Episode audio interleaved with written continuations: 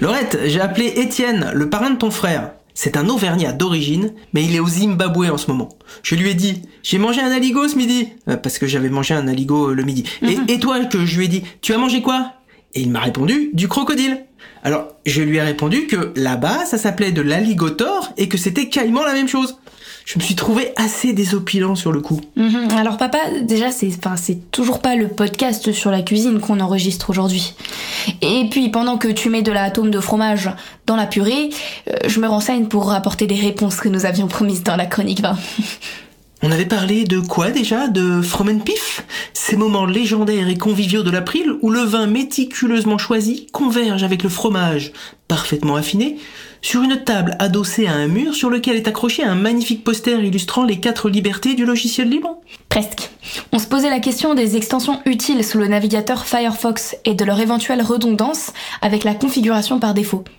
Comme ce navigateur précieux pour nos libertés numériques s'améliore régulièrement et qu'il intègre nativement des fonctions de protection de notre vie privée, la question doit se reposer de temps en temps.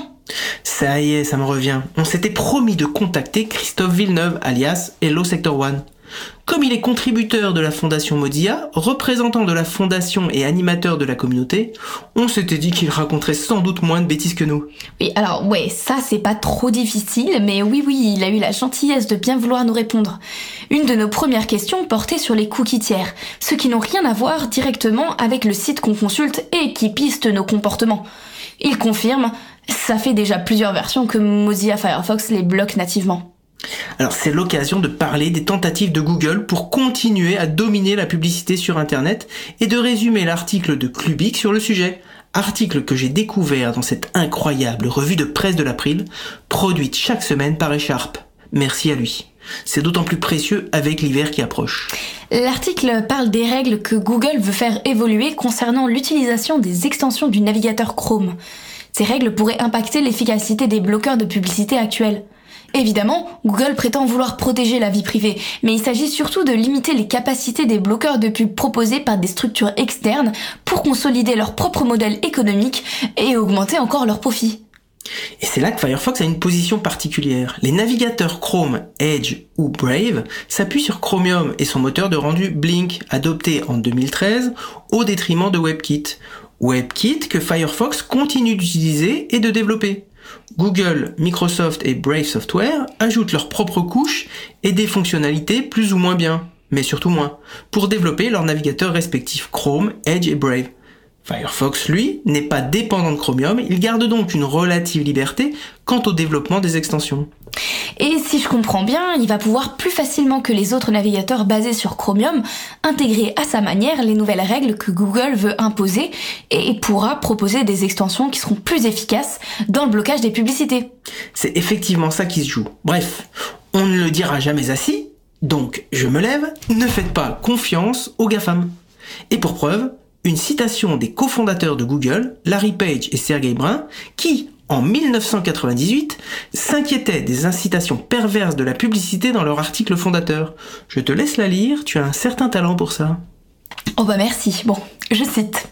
Les objectifs du modèle économique de la publicité ne correspondent pas systématiquement à une offre de qualité pour les utilisateurs de la recherche en ligne. Nous pensons que les moteurs de recherche financés par la publicité seront intrinsèquement biaisés en faveur des annonceurs et répondront moins bien aux besoins des consommateurs. Voilà. Et conclusion, quand il y a beaucoup de pognon, c'est pas bon. Mhm. Mais revenons à Hello Sector One. Par exemple, pour l'extension uBlock Origin, outre le blocage des cookies tiers, cette extension bloque aussi les publicités.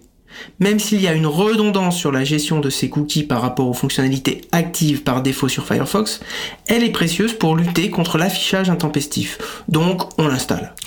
Et on avait parlé de Privacy Badger et Ghostery dans la chronique de l'émission 112. Du coup, il dit quoi et le secteur 1 Il faut ou il faut pas? Ces deux extensions bloquent chacune aussi les cookies tiers. Si on met les trois, ça va faire euh, ceinture, bretelle, airbag et casque de vélo avec la côte de maille. Mais euh, elles ne font pas que ça évidemment. Dans mes recherches, je suis tombé sur une page de ghostery.com qui compare Ghostery et Privacy Badger. Ils disent que la combinaison de Privacy Badger et uBlock Origin équivaut à Gustery.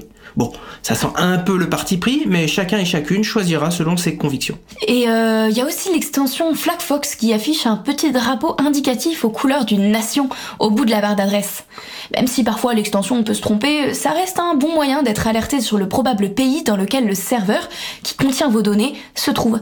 Oui, je l'ai activé sur Firefox. J'ai aussi voulu le mettre en place sur Chromium, que j'utilise de temps en temps quand je soupçonne une incompatibilité sous Firefox pour tenter d'isoler des paramètres liés aux extensions.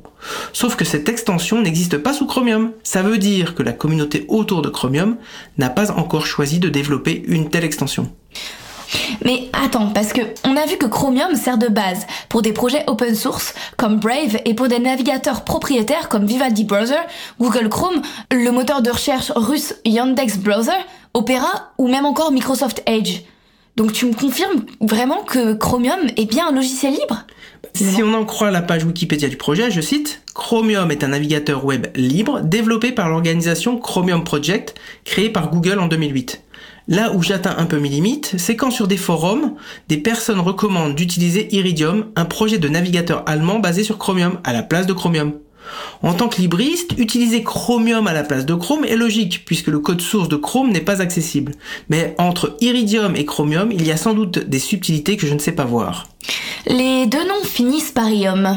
Hmm, étrange coïncidence quand on sait que l'Ecbalium, également appelé concombre d'âne ou cornichon explosif, plante herbacée vivace originaire du bassin méditerranéen et de la famille des cucurbitacées, finit aussi en ium.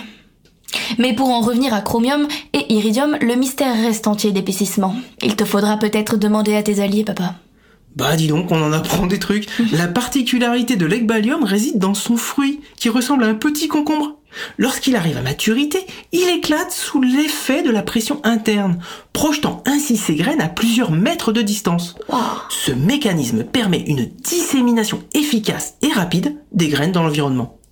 L'Ecbalium possède également des propriétés médicinales, notamment grâce à sa teneur en cucurbitacine aux effets anti-inflammatoires et analgésiques. Eh et comme d'habitude, quand vous placerez ce sujet dans les conversations à Noël, n'oubliez pas de dire où vous l'avez appris, de faire un don au passage en soutien à la radio Cause Commune qui en a besoin, vous pourrez voir le lien pour cela, et d'adhérer à l'April si ce n'est pas encore fait. Ce sera tout. Bonne idée pour les alliés. Je demanderai à Stéphane Bortsmeyer, qui continue gentiment à relire cette chronique, dont le niveau technique reste pourtant bien bas. Euh, ça fera peut-être une réponse à apporter pour les prochaines chroniques. Mais on promet rien. Bon, comme la chronique doit durer 10 minutes max et non pas 42 heures, on va être obligé de renvoyer les personnes qui nous écoutent vers la page des extensions recommandées par l'équipe de Firefox pour préserver au mieux sa vie privée. À retenir peut-être deux choses avant de conclure tout de même. D'abord, Firefox Mobile est désormais compatible avec toutes les extensions qui existaient pour Firefox sur ordinateur. Et bam, uBlock Origin et Privacy Badger sur Montel. Et Hello Sector One nous a également parlé de conteneurs. Alors ce n'est pas forcément récent comme implémentation dans Firefox, mais ça améliore aussi la préservation de la vie privée lors de la navigation. En quelques mots, il s'agit d'organiser ces navigations pour empêcher des collectes entre différents sites internet. Vous pouvez utiliser les propositions par défaut, comme euh, vie personnelle, professionnelle, achat en ligne, bancaire, etc. Ou définir des univers de navigation vous-même pour empêcher les passages d'informations et le partage de cookies entre les sites. Il existait déjà la possibilité de créer des profils sous Firefox, mais cette extension simplifie les choses. Bon, va falloir qu'on arrête de parler de Firefox, papa. Sinon, les gens vont penser qu'on travaille bénévolement pour Mozilla et non pas bénévolement pour l'April. Ils pourraient croire qu'on touche notre non-salaire de la part de Mozilla, justement, alors que c'est bien l'April qui nous non-verse notre non-salaire de bénévole. Ah bah juste remarque euh, cette remarque-là. C'est important de ne pas mélanger les genres. Mhm. On pourrait nous accuser de conflit d'intérêts à promouvoir des causes et des trucs bien. Mhm. Avec tout ça, on n'a pas parlé de la manière dont la transition numérique avance dans ton association.